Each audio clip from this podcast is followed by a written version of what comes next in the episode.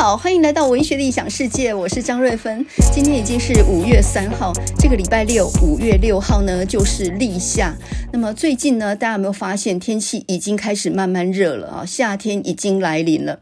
那啊，我今天早上呢五点起床，五点半就出去运动，也就是嗯，比原来冬天的时候差不多早呃早出去一两个钟头。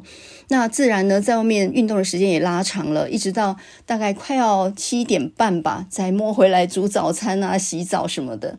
那么你就发现呢，我们人的身体如果能够跟着外面大自然，比如说阳光这样的一个一个状态的话，你其实整个人会非常有活力哦。所以如果你现在还没有调整到夏天模式的话，你还是睡得七晚八晚啊，很很晚睡，然后又很晚起床的话，恐怕这不是好现象哦。所以赶快把那些厚的衣服收起来，然后呢，厚的被子也收起来了，全部都穿短衣短裤出去慢跑。呃，你会发现其实人的身体呢是。跟外面的太阳对齐的，那么你能过这种日子，就一定是会健康的啊，是非常有活力的。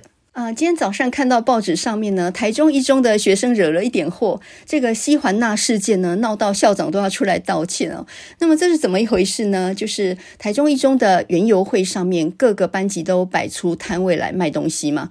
那么云游会本来就是对内开放，偶尔一两个外面朋友进来而已。那他们呢，这一次贴出来的一个这个摊位呢，他们贴出来的标语叫做“西环那”，这个“西”就是什么聚聚丙乙烯的那个火字旁加一个西。汉的西，环境的环，然后呢，呃，这个钠就是钠离子的钠，西环钠，这个好像是一个化学元素或化学药品的名称哦。可是事实上没有这种没有这种名称的，这个是一个组合的字哦。那西环钠呢，这个摊位卖什么东西呢？卖很多那个原住民的东西，比如说呢，他们卖的饮料叫做什么彩虹桥啊，柠檬绿的啦，翻山越岭百花香，还有呢，松饼没有马告，这是他们提出来的菜单。哎，我倒觉得蛮有创意的。可是他们踩到了一个地雷哦，就是这个西环钠，呃，西环钠当然就是玩的一个谐音梗嘛。我们听也知道，这个西环钠，那。啊，这个音呢是完完全全雷同，这一点呢也算是非常非常有创意哦。那但是呢，呃，就被市议会里面的议员骂到臭头哈、一个学校呃不晓得尊重多元文化，这样歧视原住民啊，所以呢校长要出来道歉，给我下台啊，类似这样。就今天搞到一中的校长出来说呢，督导不周啊，出来道歉这样。那这些相关的这些资料跟蔡明也都通通都下架了，这样啊。这个西环那事件，我觉得呃，其实给我们一个启示哈。很多名词你自己自嘲可以，自己称自己可以，但是呢，你不能称别人。如果今天一中这个摊位里面摆摊的全部都是原住民的同学，然后标题写西环那，然后呢，这个下面卖的一些是呃跟原住民有关的啊，什么粗草的味道，芒翻了，芒就是芒芒草的芒，也是芒果的芒，所以芒翻的这个饮料很可能是芒果味道的饮料啊，叫。叫忙翻了，粗草的味道，诶，这可能也是一个饮料的名称吧。还有彩虹桥，这或许是一个甜点还是什么东西啊？我不晓得。那么总之呢，就是呃，他们这个谐音玩得还蛮蛮好玩。可是呢，呃，你或许可以想一想，比如说我今天开了一家店，叫做“死娘炮夜店”，然后呢，这个呃。我们这些人里面的人以及经营者全部都是同志，然后自称“死娘炮夜店”，这可能就没有关系，对不对？或者说呢，我开一家小吃店，叫做“阿嬷的小吃店”，我自称阿嬷，这是可以的，我自称可以。但是别人如果叫我阿嬷，我可能就不是很高兴了，对吧？那比如说下岗人鱼汤。我我自己开了一家鲜鱼汤，然后自称下港人。下港人这个名词哦，诶，刚朗这个名词也有点歧视南部人的意味。所以你自称可以，但是呢，要称别人，这可能就会出问题哦。所以这个西环那，呃，这个这个事件，我觉得问题就在这里。像美国，你不能对黑人称 Negro，我，你你对黑人称 Negro，你试试看哦。但是黑人之间是这样互相称呼的，互相称黑鬼，那是可以的。但是你是你不能哦。呃，这个让我想到一个，就是我之前呢曾经在呃这个一个作家啊夏曼兰坡安，然后呢不晓得去参加什么活动，我忘了。然后呢这个开车在路上的时候，这个夏曼兰坡安就打电话给瓦利斯诺干，然后跟他讲说，可能对方又问他说你在哪儿，他就说我在你被汉化的地方。原来那时候车子刚好经过台中师专，那现在是叫台中教育大学嘛。然后呃，这个夏曼兰坡安就跟这个亚瓦利斯诺干呢，就说我在你被汉化的地方哦，一个原住民对另外一个原住民说。我在你被汉化的地方，这是可以的。他们之间互相自嘲，或者是互相取笑，那个是他们自己内部。但是外人讲，你想想看，那是什么样的结局啊？所以有些话呢是可以自嘲，但是呢，呃，你去称呼别人，那就不可以，对不对？这个说到这个谐音梗啊，这个西环纳哈西环纳的确是天衣无缝啊，真的是音是完全一样的。说到这个谐音梗呢，我就想到一件非常非常有趣的事情。我念大学的时候啊，我念中兴大学中文系嘛，然后中文系有个课程叫声韵学，老师呢就在分析啊各地方的。口音还有各地方的那个语言发展的一些背后的因素是不一样的。我记得呢，他就讲到岭南音系跟闽南音系是不一样的。那么所谓的岭南音系呢，就是武岭以南，也就是广东啊，就是广东话，那个叫岭南音系。那么闽南音系呢，就是武夷山以东，就是福建，就是闽南话。那么台湾人大部分都是福建移民来的嘛，所以讲的大部分都是闽南话，也就是福建话。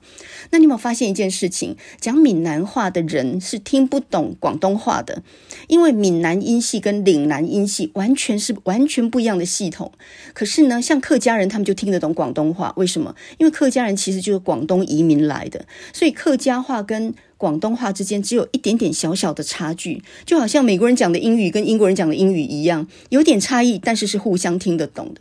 但是闽南人听广东人讲话，或是反过来，都一样是听懂，因为这是完全属于两个不同的音系。啊，那这个呃，老师就讲到说呢，像我们中原的汉语，其实就是。北方话，也就是现在公定的国语，其实就是北京话。那么这个北京话呢，本来是从北北方，然后呢，随着汉人的迁移移民到中中跟南的啊，所以这个北方话的系统跟岭南、闽南那就差得更远了。所以呢，呃，我们绝对找不到一句闽南话跟北京话的发音是一样的，这是绝对不可能的，因为天差地远哦，这个差得非常大。所以呢，他的结论就是说，你绝对找不到一句闽南语。是可以跟北京话的发音是完全相同的。他说到这里呢，在下头就开始起起楚楚哈。呃，老师反应很快，他马上就说一个字都不算呢，那种一个字的国骂那个不算哦。啊、所谓的一句话呢，是至少要包含主词、受词还有动词的完整的一句话，有意义的一句话，这样子才叫一句话哦。所以你不要跟我讲出那个字来哦，那不算一个字都不算哦。呃，如果说他就跟我们对读哦，他就说如果你们能够找得到一句完整的话是。闽南语跟北京话，也就是国语发音是一样的话，那我们今天就提早下课。哇，这个任务实在太艰难了呀！不过呢，大家都不想放弃，所以呢，全班的人就陷入苦思当中。我记得空气就突然安静了下来，那种安静有一点像说我们不想示弱。我很想推翻你这个理论，但是我们想尽办法搜索枯肠，或者找不出一句话呢，是台语跟国语的发音是完全一样的。这个。简直就是一个不可能的任务嘛！那么，正当我们陷入一片静默的时候呢，这时候突然有个才高八斗的一个男生，我已经忘记他名字了。然后我我这辈子就绝对不会忘记那件事，就是他呢突然冲口而出一句话：“泰山跳爱河。”结果呢，全部人都笑翻了，真的是笑倒在地上，真的是爆笑，你知道吗？泰山跳爱河。哎，真的，你你这个国语跟闽南语，你怎么念都是一样的啊！泰山跳爱河，而且是有主词、有受词、有动词的哦，这是这是有意义的一句话哦。至于泰山为什么要去跳爱爱河，那就没有人去管它。泰山跳爱河，结果这句话。蹦出来之后呢，老师呢顿时面如死灰，也就是说，他的他的那个理论整个被推翻了。他说，北方音系跟闽南音系完全不同，所以你绝对不可能讲呃讲得出一句话是发音一样的，绝对不可能。结果跟我们对赌之下呢，就输给一句泰山跳爱河。然后呢，我还记得那时候呃这个课是十点到十二点的嘛，通常我们就上完课，然后就去排队吃自助餐，吃吃午餐的。结果那一天呢是十。点半下课，结果呢，大家开心到不行哦。那我猜这个老师呢，大概就像斗败公鸡一样哦，就是就这样灰溜溜的回去以后，他以后上声韵学，他再也不敢举这个例子来说台语里面绝对没有一句话跟国语是一模一样的发音，因为他被打败了，而且呢，上一届会传给下一届啊，这个风声一传出去的话，我猜他这一题呢以后就完全不能用了。所以呢，呃，我就记得非常清楚，泰山跳爱河，这真的是台语跟中文是完完全全一样的。所以其实谐音梗是好玩的，就是呃，我们从音的相似也可以搞出一些好玩的花招出来哦。只是一中这个事情的确是呃有一点没有顾虑到别人的感受了啊。那他们几个人也不完全是原住民哦，只是这样而已。不然的话，其实我觉得还蛮有创意的。呃，那么最近呢，进入五月之后啊，大家就发现母亲节的广告哇满天飞啊。那么从什么顶级珠宝啦，到什么饭店套房啦，宠溺母亲无极限呐、啊？还有什么米其林美食啊？那么根据饭店业者，他们就说呢，今年的订位非常踊跃，都已经订到了八九成满了。诶，从这里来看，台湾哪里有什么这个这个景气不好的问题？大家很舍得花钱呐、一个蛋糕三千多块你也买得下去。还有呢，一个什么双人套餐就要四五千块哦。当然，它装饰得很漂亮，哇、这个打出各种广告词这样啊，这个呃，我们要感谢那个辛苦的母亲等等。可是不晓得为什么呢？我每一年的母母亲节，我听到这些广告的讯息的时候，我都感到非常的厌烦。这有一点像是六月听到什么谢师宴，然后在五星级的餐厅办，然后什么一桌一万块什么之类，我听的也很厌烦哦。那么这些节日其实它本来是有内在含义的哦，你感谢一个人其实是发自内心，可是呢，搞到呃变成好像是庸俗化。物质化了。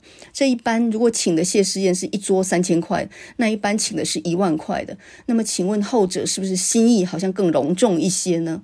那么你这就等于把精神层面的东西呢，就把它物质化，就把它数量化了。所以呢，我讨厌这个节日啊，我非常厌烦这个节日。一来呢是这个商业行为把母亲节给物质化、庸俗化了。那么另外一个呢，就是。嗯、呃，当妈妈的人俨然也把这个来当做是儿女的孝心。假设说儿女摆出这样的一个仗势，然后就表示说，我、哦、我非常孝亲，这是什么孝亲？什么孝亲商机？这是什么话呀？呃，孝孝顺亲长这件事情是可以用物质多少钱这样来衡量的吗？呃，我看过一个街头访问是这样讲的，就是说，呃，儿女给你多少孝亲费，你觉得是适当的呢？那当然，访问的就是老头老太太了。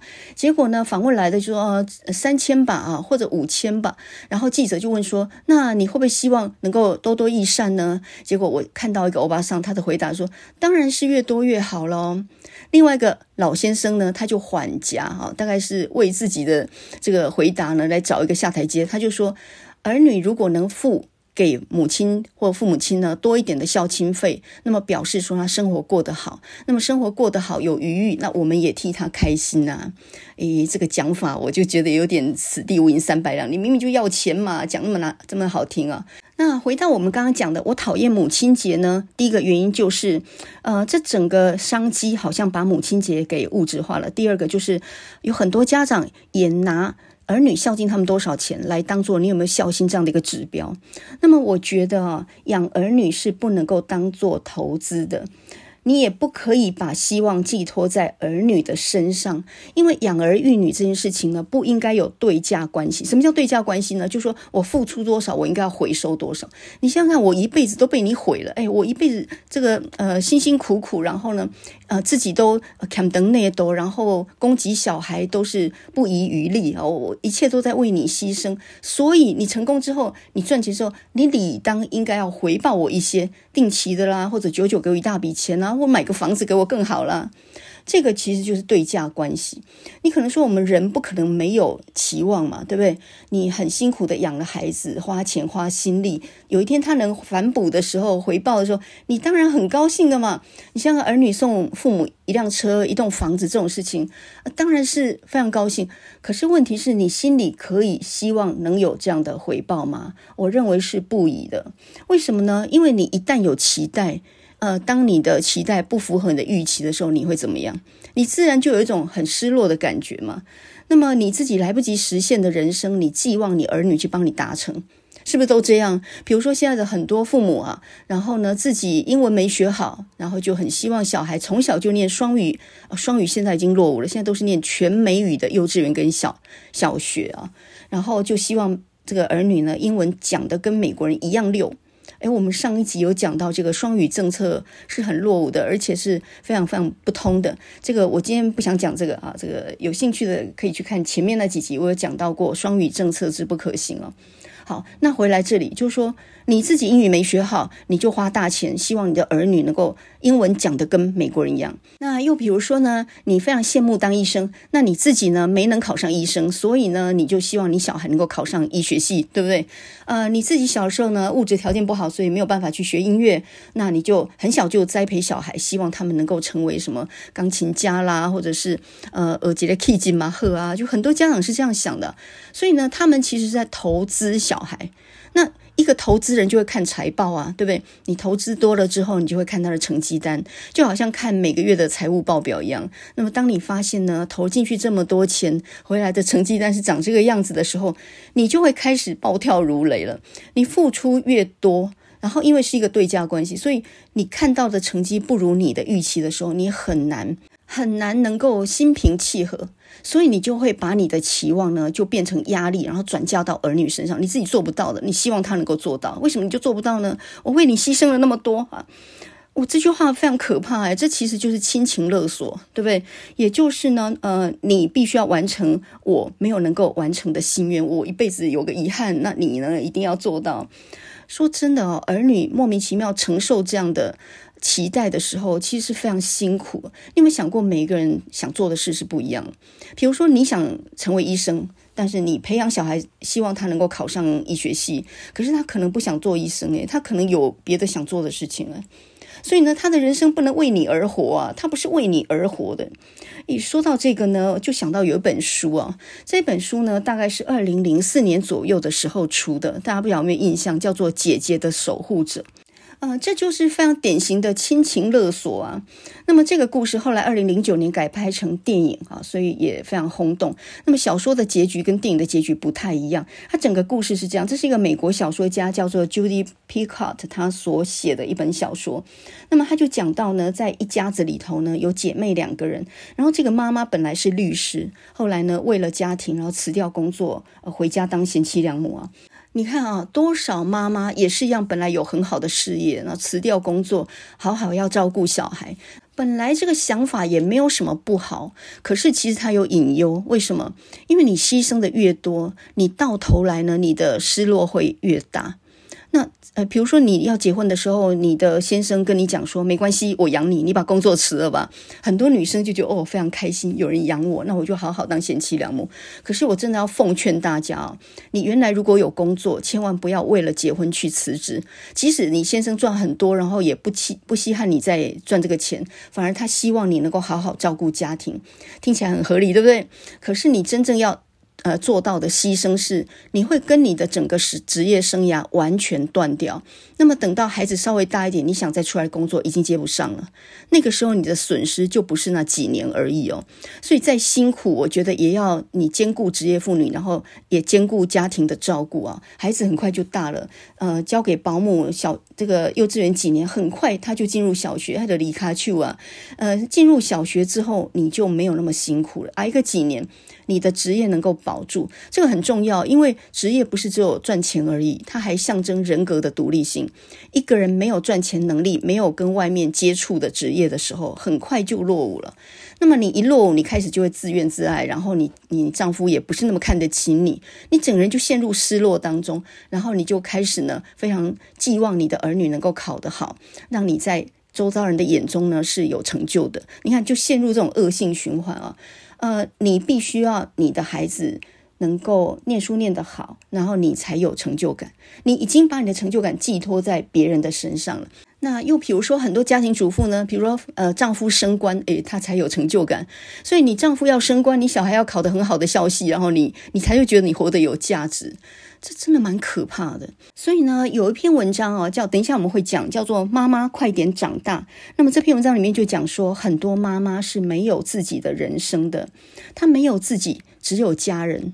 诶，这个话讲的真的没错啊！你看，所有当妈妈的人，你去超商买东西，你去菜市场买东西，你。一天到晚在挑的就啊，我儿子很爱吃这个啊，我女儿很爱吃这个啊，我先生很喜欢吃这个。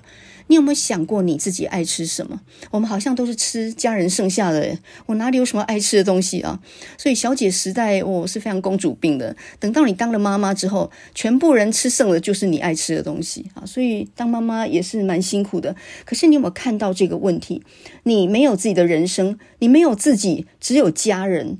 呃，看起来很伟大，事实上是非常憋屈的啊。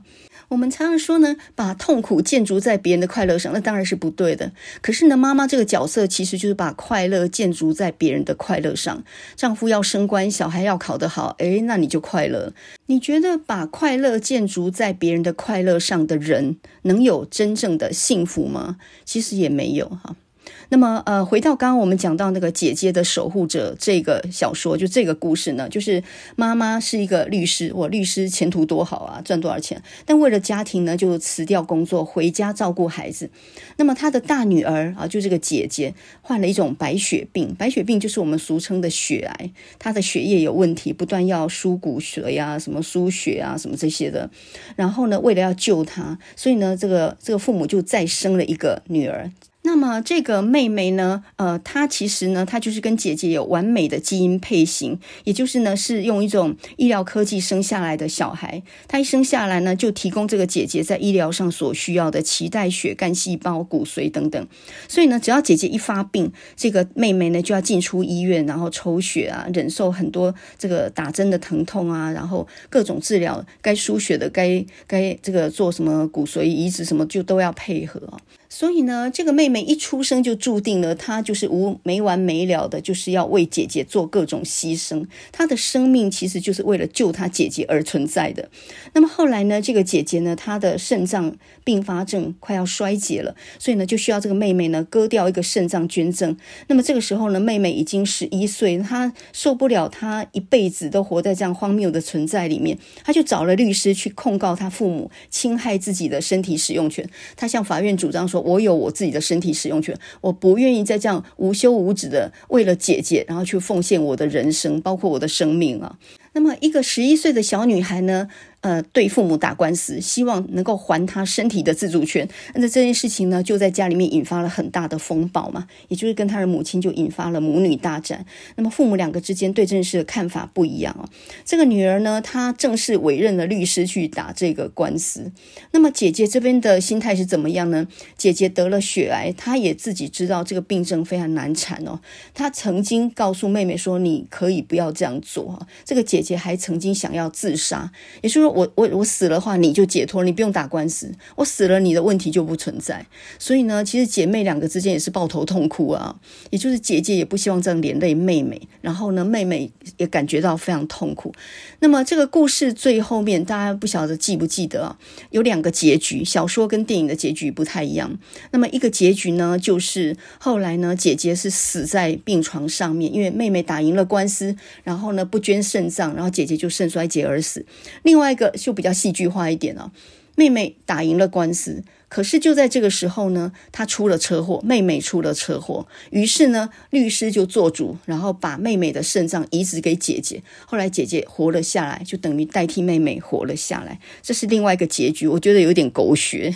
好，那不管怎样呢，呃，我想要借着这个姐姐的守护者，我想要谈的是什么呢？就是父母有没有权利决定儿女怎么样生活这件事情哦，我觉得。不只是当父母的，我觉得当儿女的也都应该好好想一想。当父母要你做出某一种牺牲的时候，你是不是有义务要去配合他们？这个这个当然是一个难题了，大家都可以想一想。但是呢，我就想到，呃，我前几年的时候，大概十年八年了，那时候有个女研究生才呃硕士班一年级。然后呢，突然说要休学，我说你不是才刚考上吗？念得好好的，你为什么要休学呢？就他就说呢，家里面经济遭遇了一点困难，然后呢，爸妈是说呢，这样让这个妹妹休学去，因为哥哥也在念研究所，然后妹妹休学去工作，然后供哥哥去念研究所。哦，这什么神逻辑啊？哎，你哥哥需要有前途，妹妹当妹妹的人不需要有前途吗？他可以，呃，他的学业不能这个断掉，然后妹妹的学业是可以放弃，是这样的意思吗？如果这是一个重男轻女啊，就是说，呃，男生在整个家庭里面算是传传宗接代什么，那就很落伍了。你怎么不知道？或许这个妹妹到最后比较杰出呢？所以呢？呃，我就问那个女研究生，我就说你你会照做吗？父母要你放弃学业、休学，然后赚钱，然后给你哥念书，这样你会接受吗？那她似乎是无奈的要接受。那我那时候其实心里就在想个问题，这不叫亲情勒索是什么？那么如果是我的话呢？我可能跟父母脱离关系，我自己打工，我自己还是要保留这个念书的权利，因为这个以后跟我呃工作的能力，跟我以后的人生发展有很大的关系啊！我为什么要为家人做这样的牺牲？所以我想这不是一个有有标准答案的问题哦。当然每一个人也会有每一个人的考虑。可是我是绝对不干的。你若叫我要牺牲我的工作或牺牲我的学业去成就别人的话，我绝对是不干的。诶，他的前途重要，我的前途就不重要吗？那所以呢，在这样的事情上面啊，所以我们大家要想清楚一个道理，就是说，父母有没有权利去决定儿女的人生？那么，当你想要左右或决定的时候，那么你就要为他负责了。比如说，你今天决定他要呃选哪个科系，或者是你要娶谁或嫁谁的时候，请问你有没有办法帮他负责到底？那么有一天呢，这科系不适合，或者是呃结婚的对象不适合的时候，你有什么办法？能够帮他解决，事实上是没有办法的。所以父母最好不要去左右儿女的人生，让他自己选。那很多人可能说，让他自己选，万一选错了，麻烦就很大。我是我是关心他，所以我还忍不住给他一点意见。这父母都是好心的，没有错。可是你不见得了解你的儿女嘛，所以你帮他做了决定，那谁能帮他负责？所以我觉得呢，还是要让放手，让儿女去自己决定自己的命运、未来前途。然后呢，你也要告诉他，自己决定就要自己负责。我我觉得这个才是一个好的态度啊。父母只能尽力给他帮助，但是尽量不要干预。这个只能说是一种修养，也就是呢，你不要把亲情呃当做是一种投资。那么儿女看在眼里，他也会理解你对他的好是没有求回报的。那。那这样的话呢，他跟你的感情就不一样，这就不会是伙计在面对上司的时候啊，对不对？我有听说这么一个故事，就是王文洋呢，呃，很早就在英国念书嘛，那他的父亲王永庆呢，对他寄望很深嘛，因为家族企业的第二代传人。然后呢，这个呃，王永庆就要求他儿子说呢，呃，寄给他学费，然后要求他说每每个月呢，就把他的那个就是费用啊、支出什么的，就写一张报表传回来，让他看看他怎么理财，他怎么样运用这些钱呢？呃，企业家训练自己的儿子早早有一些财务规划啊，会算算计这个支出跟收入，这是好的了。可是另外一个就是说，会不会有一点太过于？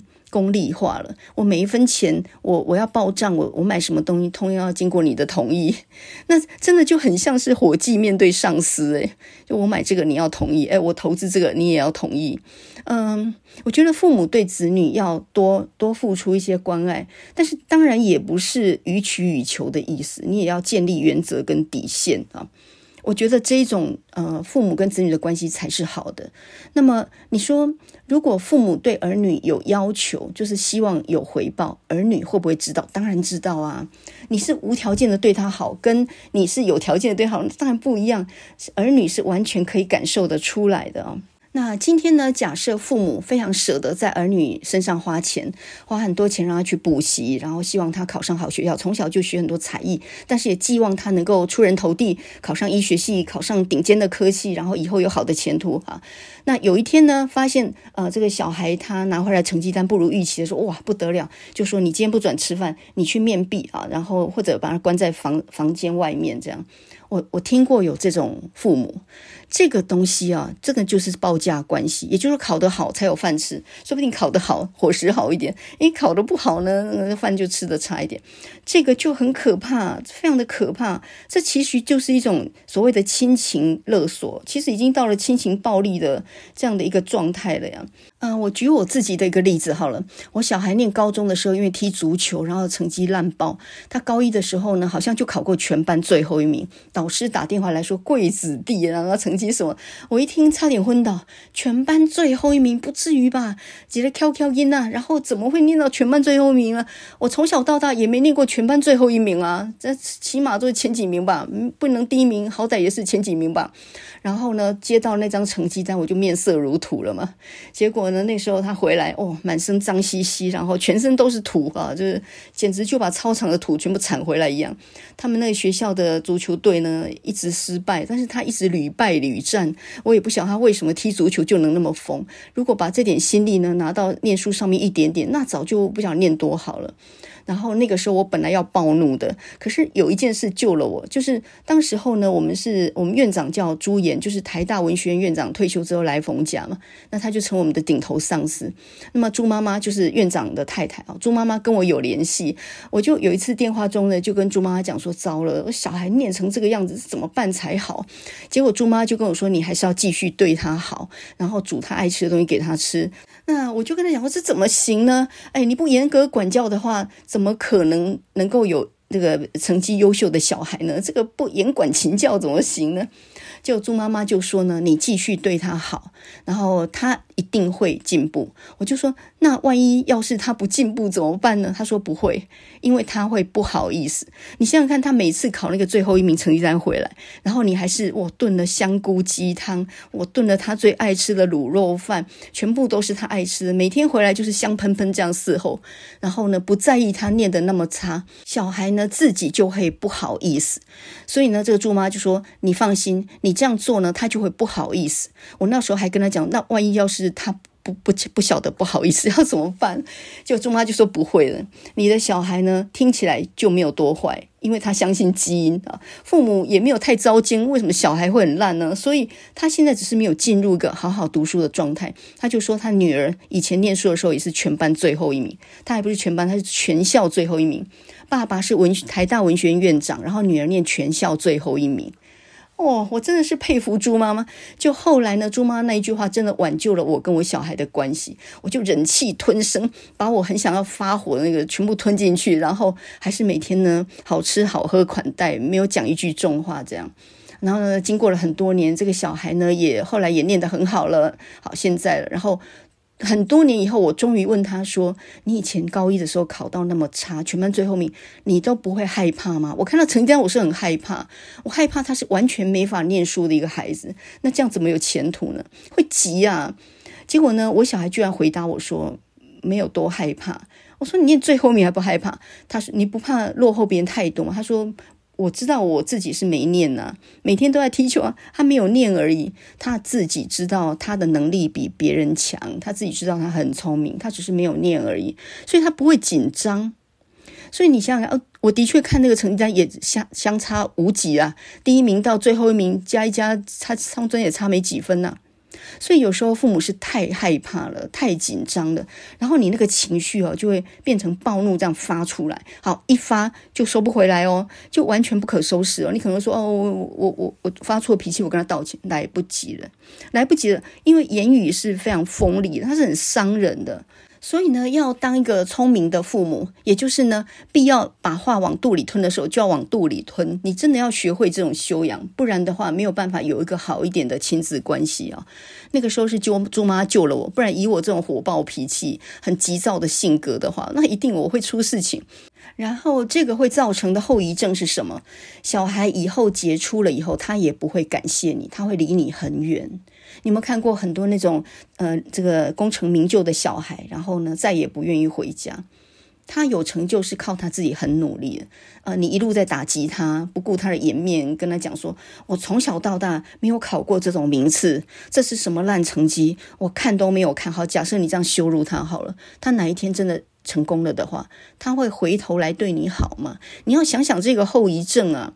所以现在，当你要嫌弃你的小孩，比如说嫌他不够高，长得不漂亮，成绩太烂，都不听话，哎呀，别人的孩子都比你好，我怎么生到这种儿子？当你要这样嫌弃他的时候，你要想一想后遗症哦，你真的要想一想哦，就是他以后可能会有成就，他也会努力嘛，找到自己的心，他也会努力，但是他不会感谢你哦。那你们的关系很自然就是疏远，这个就没有办法哈。所以呢，我们都是当了父母以后才开始学习当父母的。当父母也是要学的，有时候甚至会来不及哦。那么我们也是边听边学边看。有一次我在百货公司，那我就看到一对年轻的父母真的很厉害哦。现在年轻人的概念，我觉得真的很对。地上有一个两岁小女孩在那边耍赖，在那边在地上滚啊！我要买玩具，我要买玩具，我一定要买玩具啊！这样子这样子挥。然后这对年轻的父母，他们就好好的跟他说：“不行，我们不能买玩具啊！你不要发脾气哈，赶快起来。”然后这个小女孩不听，我要买玩具，我要玩具。然后这父母呢也没有离开他，就站在原地让他去闹。他闹够了，闹累了之后，这父母就好好的安慰他：“走走走，那我们去哪里逛一逛？”这样。啊、有一种父母是这样，你再闹，我就离开你，就把他丢在电梯门口啊，或者是把他丢在那个，丢丢在一个地方让他害怕，对不对？也有这种父母，这是完全错的。你摆出来的心态就说我不妥协，我是有个底线的，但是我也永远会站在你旁边，我不会离你而去。所以你看，有些父母考不好不准吃饭啊、你再闹我就走了，让你一个人在这边，看你害不害怕，这都是不对，这都是不对，因为让儿女陷入到一个。无依无靠的、害怕的、恐惧这样的心理里头的时候，他对你就不信任。所以你要摆的态度就是说，我不会听你的。我们这事情有我们自己的原则跟底线。但是你不管怎么闹，我还是爱你的。所以呢，结论就是，父母不要把养小孩当做是一种投资，也不可以这样想。你只能够付出，但是你不能要求回报，更不要去指导他的人生。在坚持原则的时候，你要让小孩知道。不不管怎么样，你永远会站在他的身边，起码给他最基本的保护。那这个就是一个很好的教养的模式。那么，当你这样带对待小孩的时候呢，他也会这样对待他的下一代，对不对？被打大的孩子，长大一气就打人嘛。所以这个是会不是遗传，这其实行为是会延续的。那么父母如果关系不好或离婚或什么互相不信任，这小孩也很难信任婚姻。所以很多人就说，如果出自离婚的家庭，呃，结婚后也很容易离婚。这倒不是什么遗传的问题，而是说他基本上已经不相信、不信任婚姻了，也不信任人性了，那才是比较大的问题哦。那么前两天我看到台大外文系的教授刘玉秀，他还写了一篇文章在报纸上面，就讲到说呢，很多父母是拿儿女来当做一个恶性竞争的，才刚念小学就要念私立的全美语的，然后要赢在起跑点，然后呢，什么呃，为什么要去念那么贵的私立全美语的小学呢？因为呢，要选择。同学的父母，呃，你有没有听过这样的一个说法？就是我们要为小孩选择他同学的父母，一定要往来无白丁啊！这个父母一定要都是一些什么这个政商名流啊，这样，我、这个观念是完完全全错误的。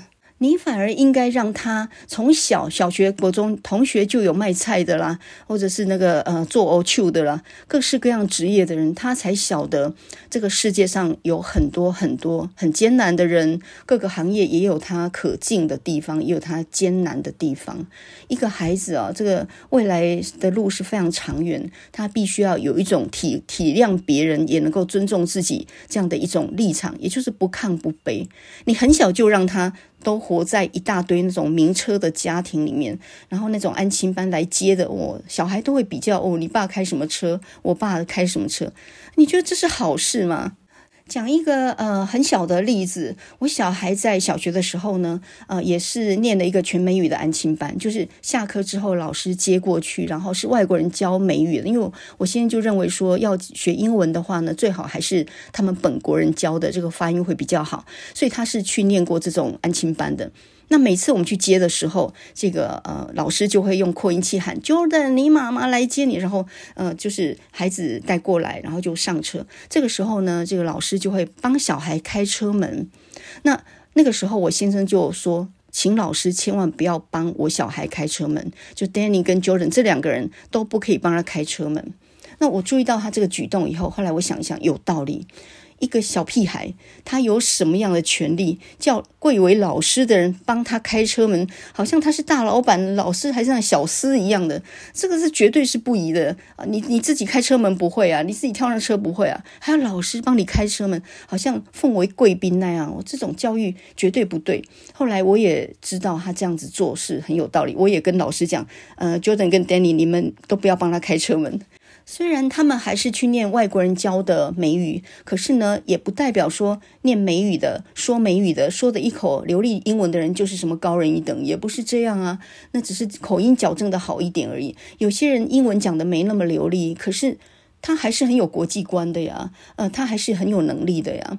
所以那只是口音问题而已哦，倒不是说英文讲的流利就高人一等哦，他就比较高等、比较上流，也不是这样说的。所以呢，你看柯 P 去访问美国的时候，哇，他那一口台语腔很重的英文哦，do the right thing, do thing wrong，呃，这种英文当然跟现在小孩子讲的那样字正腔圆的英文当然是不能比。那又比如说像大谷翔平吧，他现在在美国的洛杉矶天使队，他每次接受访问他都讲日文呢。然后呢，就有记者就说：“哎，大谷翔平，你入境要随俗啊，你怎么到现在不讲英文呢？你要英文回答呀，让美国的观众听得懂啊。”可是大谷翔平还是讲他的日文，然后配备翻译。那为什么他还是要用日文讲呢？我猜大谷翔平也是会讲英文的，但他的英文也一定有口音，所以呢，他宁可讲日文，然后精确一点的说，并且呢，也把日文的这种发音的美好，就是日文也有它好听的地方，也让美国人知道日本也有这么厉害的选手。他讲起日文是很好听的，日文也是一个很值得学的语言。诶，我就反而把这个观念给推推广出去哦。所以呢，我觉得学语言是这样的，能够在小的时候矫正口音，当然是很好的事情。但是你英文讲的流利，也不代表你比较有头脑，或者说你比较上流，也不是这么回事哦。所以呢，当妈妈这件事情，我觉得首先自己心态要改变啊。那么有一篇文章，我不晓得你有没有读过，叫做《妈妈快点长大》。呃，妈妈总是叫小孩说：“哦，我希望你能够快快的长大呀。”但是呢，其实应该要赶快长大的，应该我觉得是反而是妈妈。很多妈妈一辈子没有长大，她没有独立的人格，她把自己的幸福呢压在丈夫、家人、儿女的身上。那么这种。把快乐寄托在别人的快乐上的这样的人，难道会有真正的快乐吗？所以呢，这一篇妈妈快点长大这篇文章，我觉得每一个母亲在母亲节之前，我觉得都应该要读一读这篇文章哦，不要为小孩牺牲太多，你自己要有你自己人生的目标。呃，当你希望小孩子能够考上好的科系，能够有好的前途的时候，你有没有想过你的前途也很重要？你想当医生，你去考啊！你看看能不能考上医学系。你不要寄望你儿子去考哦，那非常累的。他可能有自己的目标诶。那我们现在先来念一下这篇文章：妈妈快点长大，妈妈快点长大吧，走出一条真正属于自己的道路吧。否则，你怎么样用一生的疲惫和失意来面对自己，来善待孩子呢？每一次你叫我快点长大的时候，我都会想：长大干什么？就像就为了像你一样叫别人赶快长大吗？从我有记忆开始，妈妈，你好像从来没有快乐过。不是说你从来没有欢笑，爸爸早一点回来你就会很高兴。呃，你也曾经有满足过，比如说我考一次高分，你就说再辛苦也值得的了。但是我说的是快乐，诶，这种快乐是一种很单纯的快乐，不为什么的，从内心里面感到的快乐。你有吗？我想来想去呢，你好像没有你自己的人生诶。妈妈，你不要做伟大的妈妈好不好？这样我就不用做伟大的小孩了。一个人要相当伟大，才能让别人快乐。如果你把一生的力量都放在我身上，我要怎么样能够完成你的一生，让你快乐呢？如果不能做到，那你就不会快乐。那不是很糟糕吗？我当然知道你有你的苦，你为了家庭放弃了事业啊，就是希望能够好好照顾我们。可是呢，其实我觉得你上班也好，在家里也好，重要的是你有没有得到一点快乐或成就感。我知道呢，你对我是非常好的，但是你为什么不找一点时间为自己做一点什么事呢？你只要把心留给我就好了。但是你留给我的心要是一颗快乐的心才行哦。妈妈，我跟你讲，你一会儿说我长大了，一会儿呢又说我永远都长不大。现在你就先不要管我，换我跟你说，妈妈，快点长大吧。啊、这篇妈妈快点长大读完之后呢，我想你自己的心态应该会有一些改变啊，无怨无悔这样付出，其实别人看着也心疼，你也不必这么做。所以有的时候是要衡量的。那么呃，社会的既定印象其实也蛮可怕的，因为这整个社会寄望于母亲的定义就是牺牲，是一种近似于牛马的品质啊、实在也很可怕。呃，有一个旅美的作家，女作家叫做张让，她有一本书，在一九九五年的时候叫做《断水的人》，里面有一篇文章就是讲母亲啊、非常非常好的一篇文章。那么这篇文章叫做《界定之外：母亲的象征和实际》。那么他就讲到说，当一个孩子出生之后，一个当母亲的人，他的生命就开始透支，你人生都毁了啦，前途一片黑暗。我记得我生我老大的时候，那时候我还在念博士班，然后我本来还以为说没关系，你晚上吃几次奶呢？反正我晚上熬夜写论文，我把你喂饱了之后放回婴儿床，我照写。后来才发现根本不可能，他一个晚上呢，不但还要吃好几次奶，而且他还要换好几次尿布。你一个晚上被闹起来十次、十几次的时候，你还写什么写？简直比打仗还要累。然后当场呢，就发现你人生全部都完了，你有什么样再大的抱负，也全部都毁于一旦了。所以呢，当一个妈妈，你当然你必须要付出很多嘛，你的人生各方面就开始透支，这是一定的。可是可怕的是什么呢？母亲的真相是两面的，在这个呃界定之外这篇文章里面，他就说到母亲的真相是两面的，爱与恨，温柔与暴力，牺牲与自私，他是两个人，他是自己跟母亲这两个角色在互相的拉扯。他做牛做马，真正是鞠躬尽瘁，死而后已。当子女有一天歌颂母亲的时候，最强调的也是这个近似于牛马的品质。比如说，他怎么样忍人之所不能忍，他怎么样不辞辛劳啊？那么，整个社会所要求于母亲的，也是这个牛马的品质。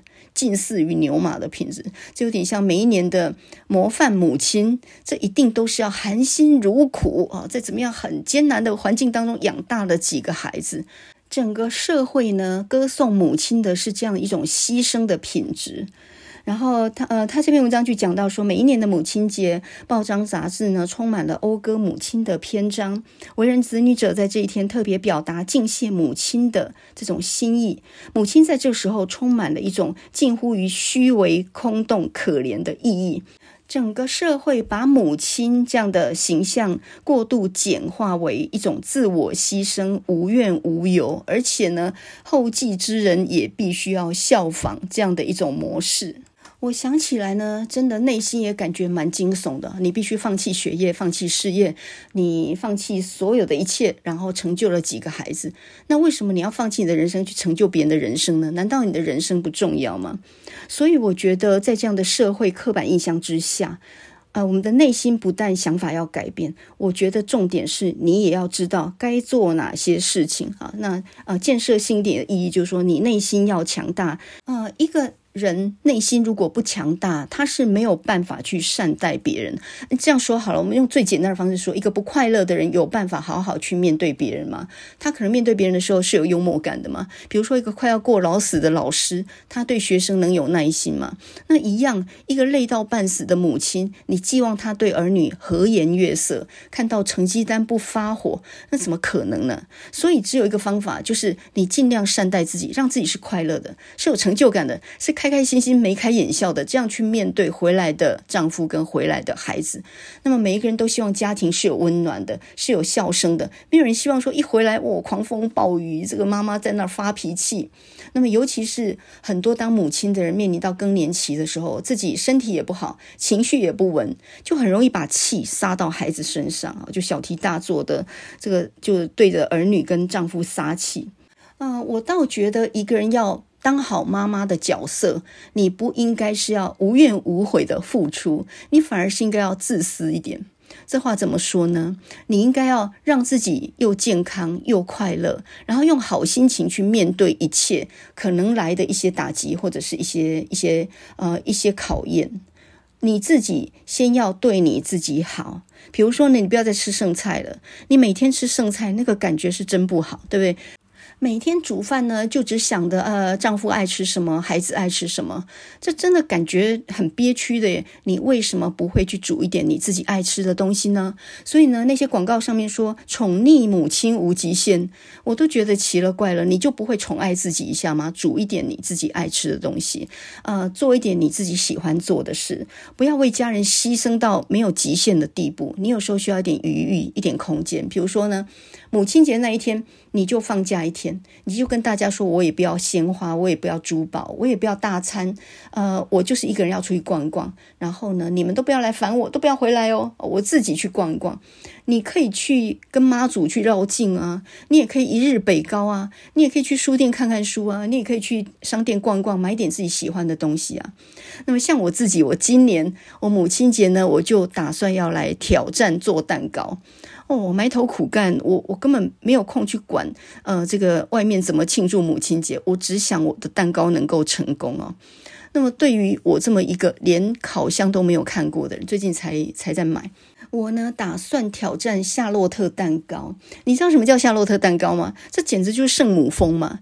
你可能你整个人我我跟我讲说呢，我应该从戚风蛋糕、海绵蛋糕做起哦，这个比较简单，比较不会失败。可是我最近看了夏洛特蛋糕，哇，真的是觉得美翻了，太漂亮！你知道什么叫夏洛特蛋糕吗？就是手指饼干，你先烤一些手指饼干，然后把它像围篱一样围起来。那当然要有个底座，接下来里面就是一层果泥，一层慕斯，然后这样叠叠叠叠上去，最后上面那一圈呢是。果粒，比如说你可以做蓝莓夏洛特，你也可以做芒果夏洛特，就是看你上面铺的那一层是什么。你可以可以做那个凤梨夏洛特，这做起来都非常非常的漂亮。那横切面也非常的美。重点是你的围篱不能散掉，还有你那个底座也要做好，然后一层慕斯，一层果泥，然后一层果肉，这样子要结合的完美。哦，这个太难了，这个太难。我我一想就就头皮发麻。我觉得我要能做成功的话，那真的是天上都会下红雨啊！我是一个手蛮笨的人，就是我我手不巧，然后但是我很想做这个蛋糕哈。今年的母亲节，我就是这就是我挑战圣母峰，所以呢，我现在是用狮子搏兔的精神，打算一拼呢。我哪里有那个心情去管别人怎么样来给我过母亲节？你们通通不要送我任何什么蛋糕大餐，我通通没兴趣。我自己有自己的挑战的目标，正在那里呢，做不完。人生终归有各种困难，每一个人都要承担自己的困难，所以你没有办法去承担你儿女要面对的一些一些困难。那在做蛋糕这件事情上面呢，我相信我小孩也帮不了我，他还在旁边笑我，他说：“你做得出蛋糕？”哎，一副好像看我手残的样子，因为这个妈呢，从小到大也没给她烤过半个蛋糕，我什么也不会做，我就只会买便当而已，所以呢，她就很看衰我啊。我看她那个眼神，就觉得我根本是啥也做不出来哦。可是我就是不信邪，我我不觉得我很笨哎，我我就真的是完全没做过而已啊。我总觉得我值得有一次机会吧，哎，给我一次机会，我可能可以翻盘吧。今天呢，我们讲呃，在母亲节的时候，你的心态怎么样去改变呢？那么改变心态，你就会改变做法。所以呢，今天的结论是什么呢？结论就是一，在消极上来说呢，你不要为儿女跟家庭无限制的牺牲。当你自己失去平衡的时候，你就很容易把寄望寄托在别人的身上啊，这是不好的，因为这等于就是一个亲情勒索啊！不要再给小孩拿孝亲费了，你完全都不指望他回报的时候。我觉得他对你会更有孝心。那么第二个呢，在积极意义上来讲，我觉得你要找一些挑战给自己，你去做一些你平常做不太到又很想做的事情。我们刚刚讲一日北高啊，或者是妈祖绕境，那当然是一个比较戏剧化的。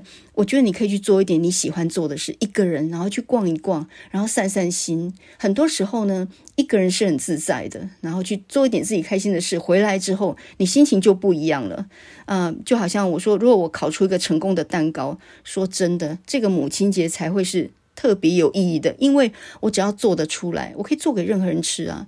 我有了这样的手艺之后，倒不是钱的问题啊，钱当然买也是买得到，但是自己能做得出来那个成就感，那怎么比呀？啊，所以第二个，找一点有挑战性的东西给自己做。那么自己找一点乐子啊。那第三个就是，呃，你不要帮小孩决定任何事，你要学会让他自己承担很多事的后果。但是呢，你总总要给他一个感觉，就是不管你搞出什么纰漏，你做做错了什么样的事情，家里总会有个烤的香喷喷的蛋糕在等你。我总是呢在家里面煮你最爱吃的东西。不管你怎么失败，家就还是家，永远是为你存在的。那么这种事情，小孩一定会很深刻体会到啊！你不要担心他会没有孝心，你对他这样做的时候，他会更有孝心。或许言语上没有说明，但是呢，你一发生什么事，他会很着急跑回来帮助你，你绝对可以看到那个结果啊！啊，你不要急着向。儿女索取任何东西做回报，反而你要跟他们说：“我都不用你担心，我健康也非常好，我钱也够用，我自己也有自己退休存的一些钱了，你什么都不需要给给我。呃，你自己过得好，我就非常放心了哈。呃，有一句话不是这样说的吗？孝亲不如显亲，与其你有孝心给我钱啊这些帮助，你还不如呢。”功成名就，做出一点什么有意义的事情，然后呢，我觉得非常非常的光荣。呃，孝亲不如贤亲。如果你的成就，你做的事情，如果得不到别人的肯定的话。那么，这等于就是显扬你的父亲。当人家问起说你父母是谁？哦，我父母是怎么对待我？父母是谁？你不觉得那个是更实际的吗？所以呢，孝亲不如显亲啊！就这样对你的儿女说，你不用给我任何钱，你也不用回报我任何东西，只要你过得好，对我来讲就是最美好的礼物了。那么，当你解除他的义务的时候，我觉得他会越感激你。所以呢，今天的。厌世母亲节，从心态上改变了。我觉得每一个当妈妈的人都应该要开始去想，我们要当的是一个有头脑的妈妈，就是一个有智慧的妈妈，而不是那种什么做牛做马、任劳任怨啊，为家庭可以牺牲到极致。那不是美德好吗？那根本就是也是一种把自己的意愿加注在别人身上的一种亲情勒索，我觉得非常不好。所以呢，呃，你应该要改变自己的想法了，呃，不要再去介入儿女的人生，你从旁关心并且鼓励他们走上自己喜欢的道路就好了。你也不要指望母亲节人家送你什么啊，去订饭店啊，然后为你齐聚一堂啊，啊，一定要怎么庆祝，那才叫做孝亲，没有那件事啊，嗯、孝亲不如显亲，你过得好，对我就是最大的礼物了。第四个呢，就是重视自己身体的健康。这种所谓的重视自己身体的健康，不是一句空话，你是真的要花时间在重视自己身体的健康上面。啊，我上个礼拜不是说我弄个牙齿。哦，真的是搞得七荤八素的。一个牙齿有那么难搞？那你想想看，有的人还是各各方面的器官有问题呢，比如什，比如说什么胃食道逆流啦。你如果休息不够，然后常吃东西很快，就容易胃食道逆流。有的人是肠胃上的一些肠燥症啦，各方面的。呃，一个人到了中年左右的时候，被。被儿女呢操劳了一阵子之后，你的身体一定会出状况，因为呢人也不是铁打的，所以当你睡得不够、休息不够，呃，或者说你担心的事太多的时候，你身体是不可能太好的。那么在这种情况底下呢，你等于是在呃耗损自己，那你后面要面对的事情，谁也没有办法帮你，谁能帮你生病呢？所以呢，当一个人慢慢到了中年左右的时候，就要正视身体健康这个问题哦。呃，有一个希腊的哲学家，西元前三百多多年的一个希腊的哲学家，叫做伊比鸠鲁。呃，他就有一句名言，叫做“幸福是什么？幸福就是身体无病痛，灵魂无纷扰。”这句话讲得真的太好了。一个人所谓的过得好是什么意思呢？身体基本上是健康的，没有太大问题。一个人身体有问题，那还能谈得上什么幸福啊？那真的是很惨的一个局面。那么灵魂无纷扰，就是没有闲事挂心。当你把孩子养大，他有了目标，他出去奋斗，不管他有没有回来回报，那都不重要。反正你责任已了，这个时候呢，心里就没有挂碍了。所以呢，当你呃小孩子要结婚了，或者是生小孩什么，你就不要再去下指导棋了。呃，什么生男的生女的啊，要不要再生第二个啊？我觉得你操心这些呢，不但没有意义，而且反而弄坏关系。那是他跟他太太自己应该要去面对的事情了。所以呢，不管生男生，你也说哦，很好很好；生女生，哇，好可爱好可爱啊！这个就是当父母的智慧。你在下指导棋看看，你就会变成一个非常可厌的父母啊。呃，我记得我妈讲过一一个事情，就是说，因为我妈生了三个女儿嘛，连生三个女儿，实在也负担不了了。后来呢，也就不再生了哈，就结束。那总共三个女儿就没儿子啊，结果呢，我说以前那种乡下重男轻女的，那那个阿嬷有没有给你脸色看啊？结果我妈说没有呢，阿嬷的啊就好诶，啊生生一直生女孩子，她就说吼，几个平几个较水。哎呀，我都觉得这个话真的要学起来，不管这个小孩性别你是不是满意。但不管怎么样，还是要一点儿乐的爹哈，一直生女儿，你还说哦，撸来撸生撸碎啊！你这个话听在媳妇耳里，她不但是放心，她还感激你了呢。那么这这种感激会化为什么样的事情？你可想而知。那如果你说啊，个杂 boy 哦，啊，个几的杂 boy 不好啦，哦，你想想看，你讲这个话有多伤人哦。所以呢，当父母要学会识相这件事情，也就是不要白目，好吗？就是儿女有儿女他自己的考量。比如说，他今天不结婚，不结婚也是一个选择，不结婚不见得不好。所以呢，你就不要每天念叨啊，你是当时要结婚啊，到底有没有男朋友，有没有女朋友啊？结了婚就要问啊，你什么时候要生小孩啊？要不要再生第二个？我想当父母不要蠢到这种地步啊，去管儿女的事是最蠢的人。我现在都已经想好说辞了。那我儿子要结婚的时候啊，我就跟他说啊啊，这个所有的事情呢，你们都自己决定。我相信你们是可以做最好的决定的。那么我还会跑去跟他的太太说啊，我这个儿子哦，可不好相处哦，他有时候也很龟毛，然后脾气也很拗啊。啊，你呢要多担待一点。你想想看，我开始要讨好媳妇，那个未来的媳妇，并且给她打预防针。我可是跟你说过，他这人可不好相处哦。我不是没有警告你，你自己要嫁给他哦。以后两个人吵架，你不要来赖我说我没有先跟你说。我跟你说，可是先跟你说他不好相处哦。那你这样做完以后，我真的相信你可以做到灵魂无纷扰。也就是呃，刚刚伊比鸠鲁不是说吗？呃，幸福是什么？就是身体无病痛，灵魂无纷扰，很多闲闲杂事等不会赖到你的头上，他们自己去负责。你不是很清心吗？你不是很愉快吗？所以呢，没有闲杂的事情来烦扰你的精神，你的你身体又是非常好的，那么这个才是幸福的定义。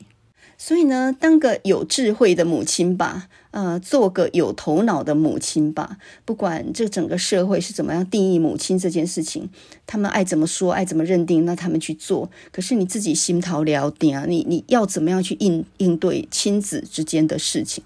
我现在讲话为什么短气？我真的我真的是口齿不清。我现在一做牙齿，我真的口齿不清啊。那么今天呢，在这个厌世母亲节节目的最后呢，我们来听一首歌。那么这首歌呢，叫做《Que Sera Sera》。这首歌其实是一个西班牙文的，然后呢，这个有一部分西班牙文，一半是英文的。这首歌是一九五六年的时候很有名的一部电影，叫做《情凶记》。这个是希区考克的惊悚的电影。那么里面呢，有一有一首。母亲唱给儿子的一个摇篮歌，这首歌就叫《Que Sera Sera》，Whatever will be will be。那么这首歌呢，我们如果翻译的话，就叫做“世事难预料”。当孩子小的时候，问母亲说：“我会变得漂亮吗？我以后会有钱吗？”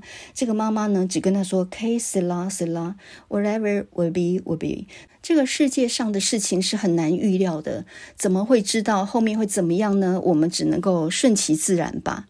所以这个回答就非常有智慧啊！你不强作解人，不告诉他，哎，这个科系有前途啊，不要走那一行，那一定会饿死没饭吃。通通不要这样讲。当他问你说这个对象好吗？你就跟他说，顺其自然吧，顺着你的内心吧。所以这首歌它的意思呢，也就是 just follow your heart and do your best，就是跟随你的心吧，并且呢。Do your best，就是呃尽力而为就好了。Whatever will be will be，该怎样就怎样。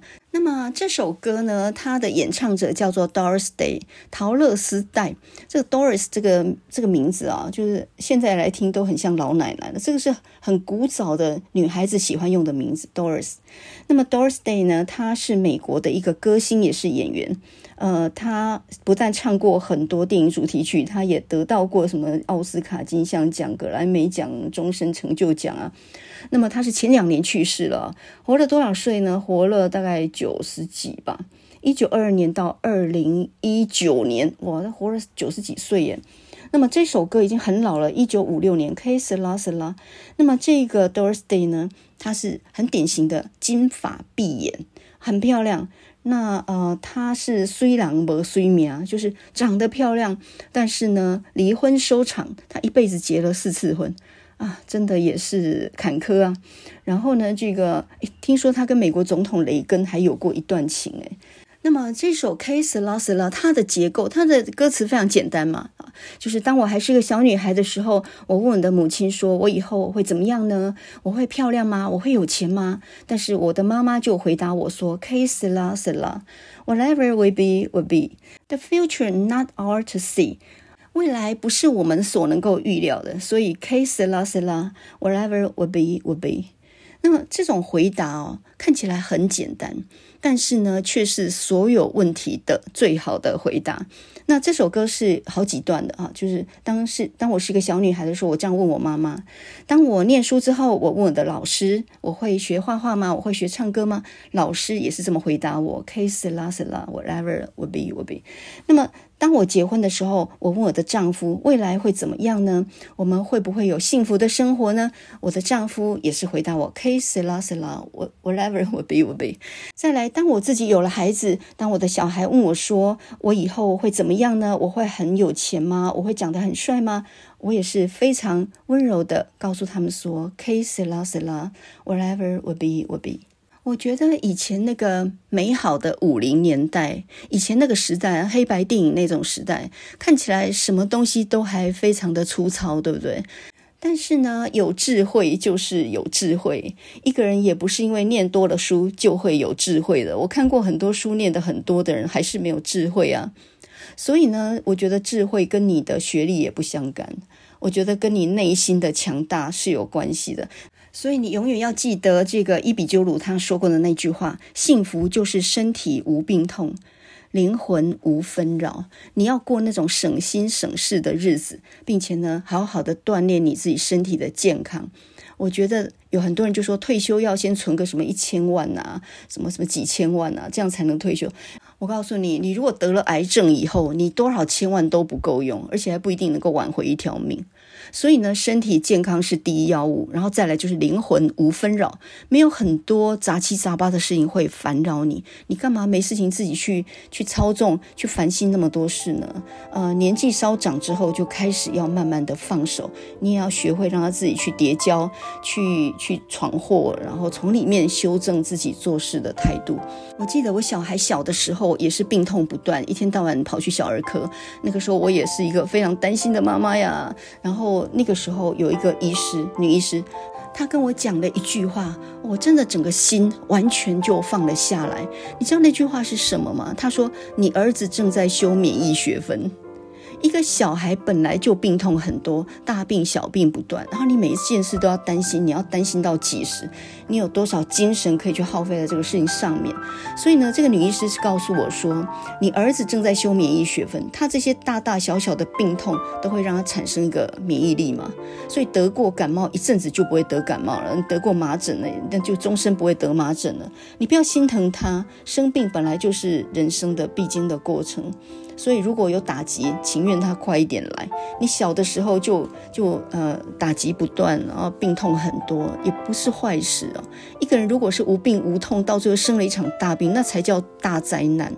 所以不要太心疼小孩，你要心疼心疼自己啊！你要赶快长大，要能对自己好。然后呢，面对小孩，呃，不管遇到什么样的挫折啊、打击啊、困难，你永远跟他说没事没事。呃，有一首歌叫《Let It Be》，就是 Beatles 他们的歌，它里面就讲到说呢，当我因为那个 Paul McCartney 呃保罗麦卡尼里面呢，他就这首歌就讲到说，这个每次他失意的时候，他妈妈总会到他的床前跟他说 “Let it be”，让他过去吧，事情总会过去的。哎，这个我觉得非常聪明啊。那 Paul McCartney 他小的时候因为数学很不好，我我想大概也是考的稀巴烂那种。然后他妈妈不是来责罚说怎么考这种成绩，他妈妈是在他的床前，每次呢，呃，这个安慰他 “Let it be”。让他过去吧，事情总会过去的。所以呢，在这个歌词里面是说，在我最黑暗的时候，他总是会站在我的面前，说着非常智慧的话。Let it be，什么事情过不去啊？什么事都会过去。所以呢，你就不要庸人自扰，然后对自己好一点啊。那我们现在呢，就来听 Doris Day 他这一首一九五六年的《Que Sera La》，世事难预料，一切顺其自然就好。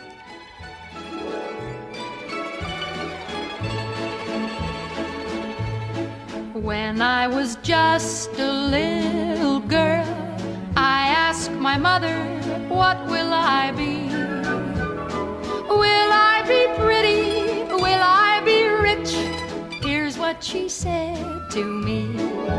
Que sera, sera. Whatever will be, will be. The future's not ours to see. Que sera, sera. What will be, will be.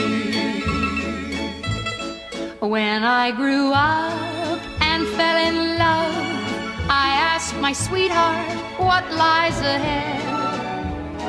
Will we have rainbows day after day? Here's what my sweetheart said.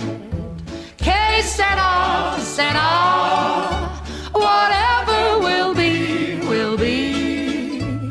The future's not ours to see. Que sera, sera. What will be, will be. Now I have children of my own. They ask their mother, What will I be? Will I be handsome? Will I be rich? I tell them tenderly sera, sera. Whatever will be, will be. The future's not ours to see. Que sera, será? What will